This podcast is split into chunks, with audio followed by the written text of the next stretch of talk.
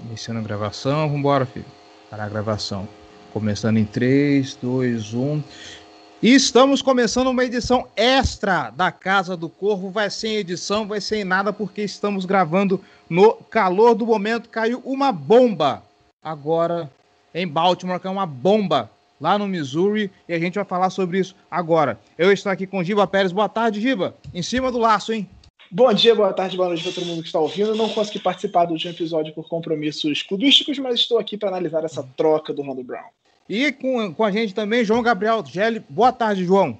Isso, porra, menos, que tem menos de 24 horas da, que a gente se encontrou para gravar o podcast sobre wide receivers e, e pass rushers, aí cai essa bomba do draft. Eu acredito que, que o que a gente falou mais sobre o draft não, não muda, né? Até porque a escolha do, do Chiefs é mais no final de primeira rodada, mas a gente está aqui para discutir e dar um pouco das relações imediatas, né, da, sobre, sobre essa troca. Podcast de emergência.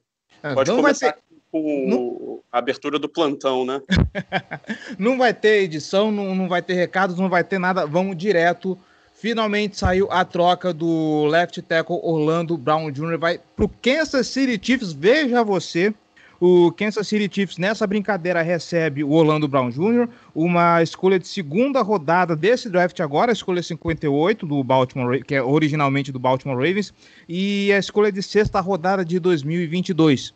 Em contrapartida, o Baltimore Ravens recebe a escolha número 31, agora do, de, de 2021. É, a escolha de terceiro round também, a número 94, que originalmente era dos Chiefs.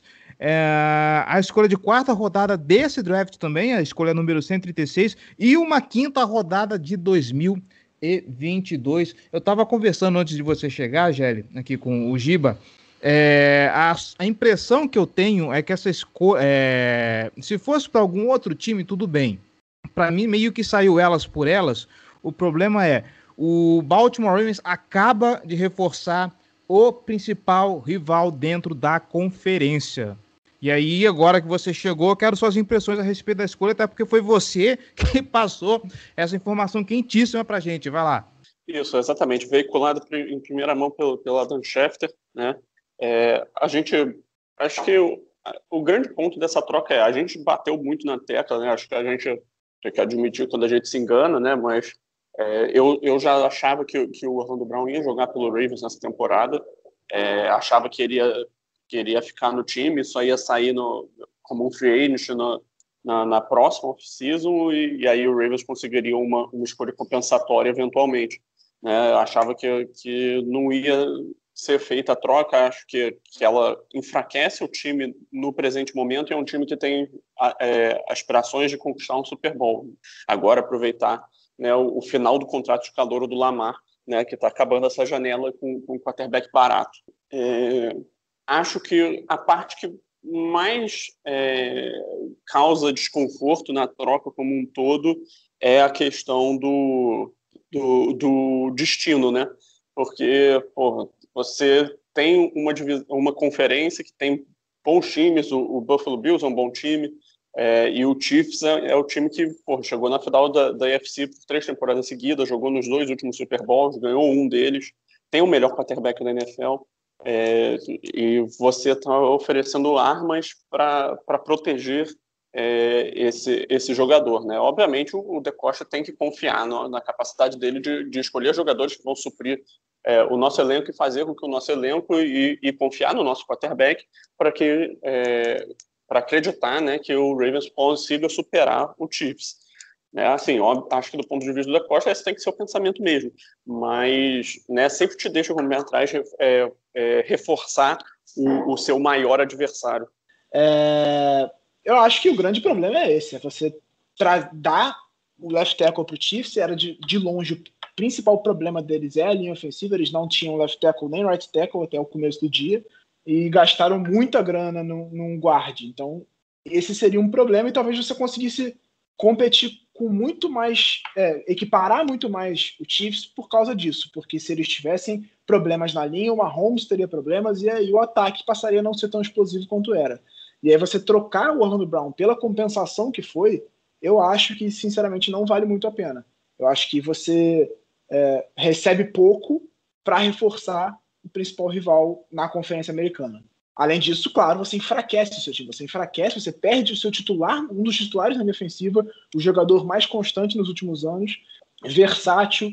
Então, é um problema grande que você cria, agora você vai precisar suprir ele. Aparentemente já tem algo engatilhado para isso, mas mesmo assim, é um jogador novo, chegando num sistema novo, que pode ter trocentos problemas. É um risco que o De Costa está correndo por um, uma compensação baixa. Você vai pegar a escolha 31, é a penúltima escolha da primeira rodada. Tudo bem, você tem duas escolhas de primeira rodada que te dão uma flexibilidade boa para ou fazer uma troca para baixo para pegar mais escolhas de segundo dia, ou escolher dois titulares que vão ter cinco anos de contrato de calouro, mas ainda assim você cria mais um problema para sanar. E, e não acho que vale a pena só pela escolha 31 e uma escolha de terceira rodada do Chiefs. Acho que ficou barato, principalmente para quem foi. Porque se o Chiefs liga querendo ele, o mínimo que eu ia pedir era metade da alma do Mahomes. Para o Chiefs ia ser esse preço. Metade da alma do Mahomes foi brabo, né? É, porque a situação que nós temos hoje é o seguinte: o Orlando Brown, como falamos, já é alguém bem estabelecido, a gente já sabe do, do potencial dele, ele pode jogar em qualquer ponta da linha, porque ele consegue muito bem.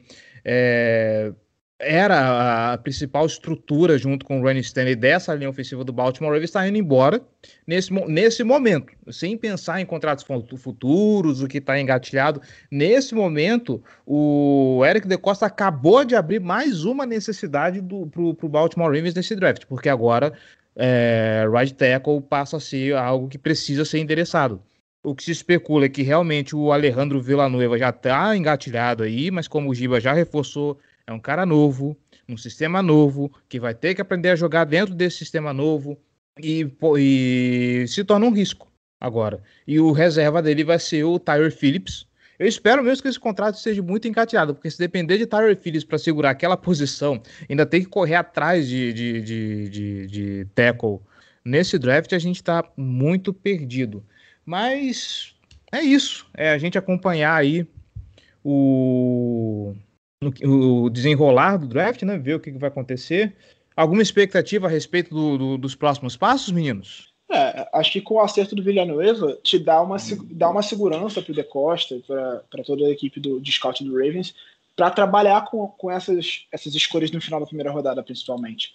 Você tem mais margem, você não fica desesperado para pegar um titular, entendeu? Com o, de, o Villanueva acertado, ele vai ser o right tackle titular para a temporada, em tese, e aí você pode ir no melhor jogador disponível na primeira rodada. Porque se você não tem ninguém engatilhado, você precisa desesperadamente pegar um right tackle. E é óbvio que você não quer pegar um right tackle na quarta rodada para se titular logo de cara na temporada. Você quer pegar um cara que esteja mais preparado para jogar. E aí acaba forçando a mão do gênero. Agora, se chegar no draft e sobrar um tackle muito bom ali no final, é óbvio que eles vão pegar sem pensar duas vezes. Mas é, acho que essa, essa, esse acerto com o Villanueva faz parte de todo o processo. Tanto que a visita do Villanova em Baltimore foi na semana passada. Certamente já tinham iniciado a conversa de troca com o Chiefs e já tinha mais ou menos acertado as bases, só que eles queriam ter é, testar, ver como é que estava o mercado, procurar alguém para deixar alguém mais certo e aí sim fechar a troca. Deve ter sido, imagino eu, que tenha sido isso que aconteceu. Então, isso, é, você tem essa segurança para trabalhar e ter essa margem para trabalhar. exatamente o que a gente falou do, dos Eds e dos wide receivers, por exemplo. Pegar o Sammy Watkins é justamente para não forçar a mão no draft.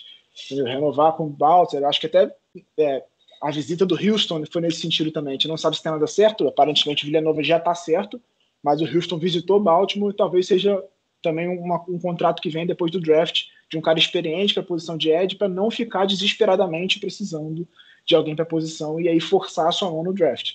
Eu acho que é muito disso. Então, ter o Villanueva ali dá essa segurança de não precisar pegar na primeira rodada, de correr atrás desesperadamente de alguém na posição, mas também eu acho que é preciso pensar no futuro. Não acho, acho que o cenário não mudou muito, para ser sincero, em termos da posição.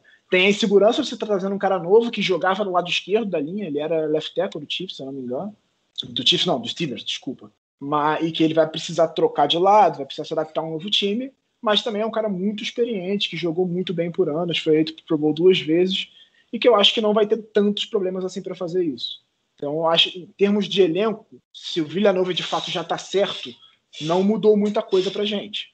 Mas pensando em futuro, em outras coisas, e, e claro, reforçar o rival, esse para mim é o principal problema. É, eu, assim, uma coisa que está um pouco incerta ainda, né, nesse momento que a gente está gravando, é exatamente quais escolhas são de 2022, quais são de 2021. Né? Parece que tem aí um conflito do, do, dos relatos do, do Schefter com o do Zrebiek. Né?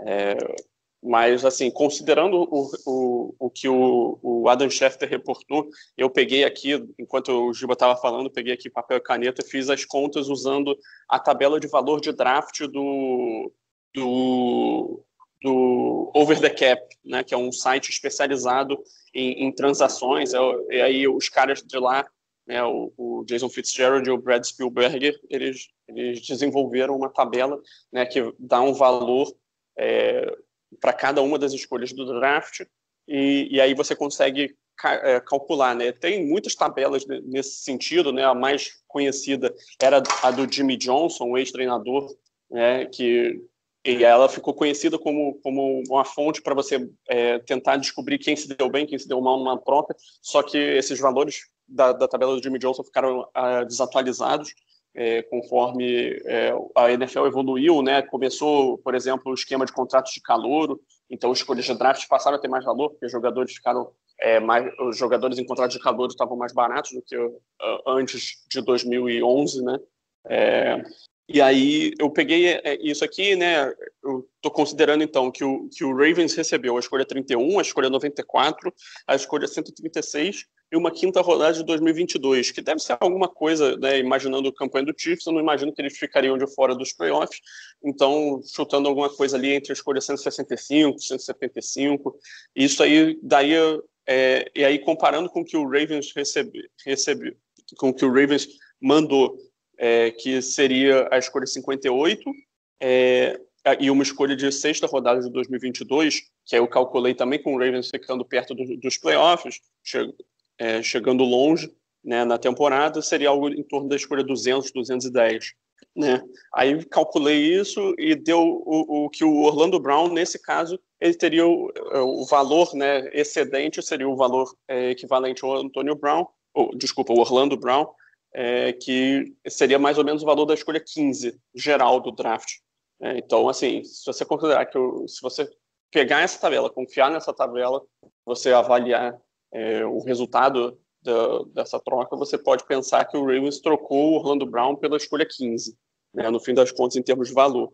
Não é, obviamente, diretamente isso, né, são mais escolhas, você está cedendo posições, você tá, e a escolha que o Ravens vai fazer no fim das contas é uma, uma escolha de final de primeira rodada, né? Enquanto a escolha 15 você ainda está dentro dos principais valores da, do, do, da classe, na escolha 31 você já está no, no, segundo escalão, né? mas, assim, olhando é, com mais calma, é, o valor não é absurdo. Eu não acho que, que o Ravens saiu absurdamente prejudicado, não acho que o, que o, o Chiefs roubou o Ravens, não acho que o Ravens roubou o Chiefs, não acho que tem nenhum caso é, para se pensar nisso, acho que o valor da troca por si só, né, no vácuo, ele é perfeitamente razoável. Fica a questão que o Ravens fica nesse instante no tempo, é, antes, né, a gente gravando aqui, antes do draft acontecer, o Ravens tem o buraco de, de necessitar de um right tackle agora urgentemente que possa atuar, né? Que eu, a gente perdeu o Orlando Brown, a gente perde uma peça forte da nossa linha ofensiva. É, e aí, né, se o, se o Alejandro Villanueva assinar com, com o Ravens, né, um jogador que é conhecido por ser um um bloqueador para passes muito bom, mas não tão bom é, para corrida. É, mas um jogador de qualidade, que foi um left tackle de bom nível para os Steelers durante um bom tempo. É, se, se, o Rivers tem um contrato fechado com ele, tem um contrato de bom, bons, um bom acordo com ele, é, eu diria que foi uma troca razoável, sabe? O grande problema dela é, é o que a gente vai falar aqui, vai repetir, é justamente o, ceder um jogador bom como Antônio Brown, oh, caraca, eu tô falando do Antônio Brown sem parar, não sei porquê, é, um jogador bom como Orlando Brown pro, pro proteger o lado cego do Mahomes, que é justamente o ponto, era justamente um dos pontos mais fracos de todo o time do Chiefs, era a questão do, dos tackles, né? E assim, se o Ravens não, não for atrás do, do Villanueva ainda tem algumas outras opções no mercado, né? Tem o Mitchell Schwartz, tem o mais assim e, e, o Eric Fischer, né? Que eram justamente os dois tackles do Chiefs do ano passado, mas os dois voltando de lesões graves, né? O Mitchell Schwartz perdeu a maior parte dos jogos dos últimos dois anos e o Eric Fischer rompeu o ligamento agora, ou, ou tendão de Aquiles, agora me fugiu da cabeça, mas no finzinho da temporada passada. Então eu imagino que o Eric Fischer, por exemplo, não estaria preparado para começar a temporada. E o Mitchell Schwartz é, é, um jogador de altíssimo nível, um dos melhores right tackles da NFL, mas, né, bom, passou aqui uma ambulância no fundo, não sei se está dando para ouvir, né, mas, enfim. É, mas eu imagino que o Ravens está com um contrato engatilhado com, com o Villanueva. Tá? Não, não acho que o De Costa faria todo esse movimento sem isso.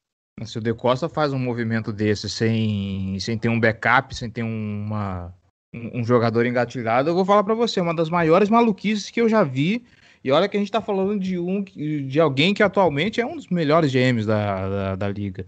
Eu duvido que o De Costa faria uma loucura dessa de confiar na sorte de draftar, de, de esperar o draft para trazer alguém cedendo um jogador tão importante como é o Orlando Brown, ainda mais cedendo um jogador para quem é, para o time que é, né? Que é o Kansas City Chiefs, que como a gente já falou, tinha essa necessidade para endereçar e agora está levando um baita jogador.